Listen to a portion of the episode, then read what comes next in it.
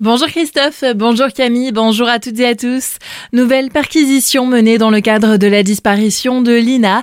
L'information a été révélée par nos confrères du Parisien. Les gendarmes auraient mené hier une perquisition chez un habitant du secteur de disparition de l'adolescente qui n'a plus donné de nouvelles depuis le 23 septembre dernier alors qu'elle se rendait à pied à la gare de Saint-Blaise-la-Roche. Il s'agirait ici de vérification.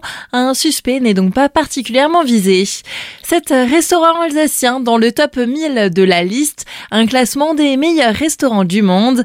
Parmi eux figurent l'auberge de Lille à Illorzern, la table d'Olivier Nasty à Kaisersberg, la villa Lalique à Vignen-sur-Moder, la fourchette d'Éduc à Aubernais, Gis à Colmar, l'auberge du Cheval Blanc à Lombard et la Meurise à Lobar.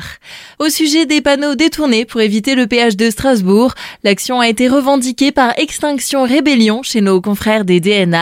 Le collectif dénonce je cite, une ruse de la société Vinci qui a pour but unique d'apporter plus de flux au GCO, faisant ainsi grossir les statistiques d'utilisation tout en touchant en prime les revenus du péage, l'un des plus chers au kilomètre de France.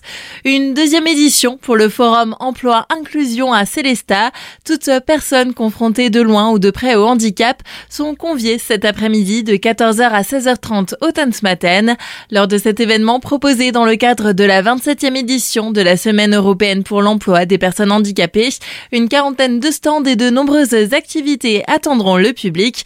On en parle avec Pascal Ritter, responsable de secteur de l'association Cap Emploi. Nous accueillons nombreux pour euh, rencontrer des employeurs, des organismes de formation, des institutionnels comme la Maison départementale des personnes handicapées, la GFIP, le FIPHFP, etc. Des rencontres possibles avec des partenaires, avec des employeurs qui proposent des offres d'emploi, mais également, en fait, nous avons préparé pour vous différentes petites animations, des ateliers. Il y aura également un espace forme. L'idée vraiment, effectivement, est de venir à la rencontre de l'ensemble des participants, venir à la rencontre, effectivement, de partenaires spécialistes du handicap et c'est également la possibilité d'entendre des partenaires qui vont témoigner de parcours réussis de personnes en situation de handicap qui malgré le handicap ont réussi à force de volonté et également de, de compensation du handicap de réussir dans la vie. C'est ça aussi la semaine européenne pour l'emploi des personnes handicapées, c'est prouver que tout est possible. Retrouvez l'entretien complet sur notre site azur-fm.com. L'alimentation et ses enjeux sociétaux au cœur d'une soirée débat à Célesta. Cette dernière, intitulée L'alimentation de qualité et de proximité, comment agir pour la rendre accessible à toutes et à tous, sera aussi marquée par une rencontre avec la députée européenne Lydie Massard, membre de l'Alliance libre européenne et porte-parole de Régions et Peuples solidaires. C'est ce soir à 19h au bar Elsace Faller Les inscriptions sont souhaitées au 06 76 09 53 92 ou à l'adresse jean-marc.burgel.orange.fr. Et ce week-end, le Parc Expo invite au 5e art la littérature.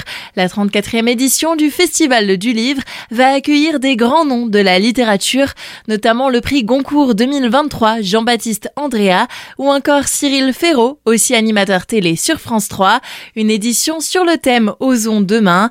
On en parle avec Jacques Lindecker, auteur et conseiller du festival. C'est l'équipe du Festival du Livre qui a eu l'idée de cette thématique, c'est-à-dire de s'inscrire, parce qu'on n'est pas complètement naïf, de s'inscrire dans un monde euh, pour le moins, c'est un euphémisme chaotique, euh, anxiogène, mais on n'avait pas envie de rester les deux pieds dans la glaise parce que l'événement a quand même lieu avant Noël. L'événement est un lieu euh, extrêmement familial, très ancré dans la vie des colmariens et des Alsaciens en général. Donc on avait envie de donner une démarche extrêmement volontariste, positive, pour dire on est face à des enjeux euh, difficiles, terribles, mais rien ne peut se faire sans une prise de conscience et surtout une démarche pour euh, individuellement, collectivement construire, reconstruire, avancer. L'accès au festival est totalement libre et gratuit, des propos recueillis par Thibaut Kempf.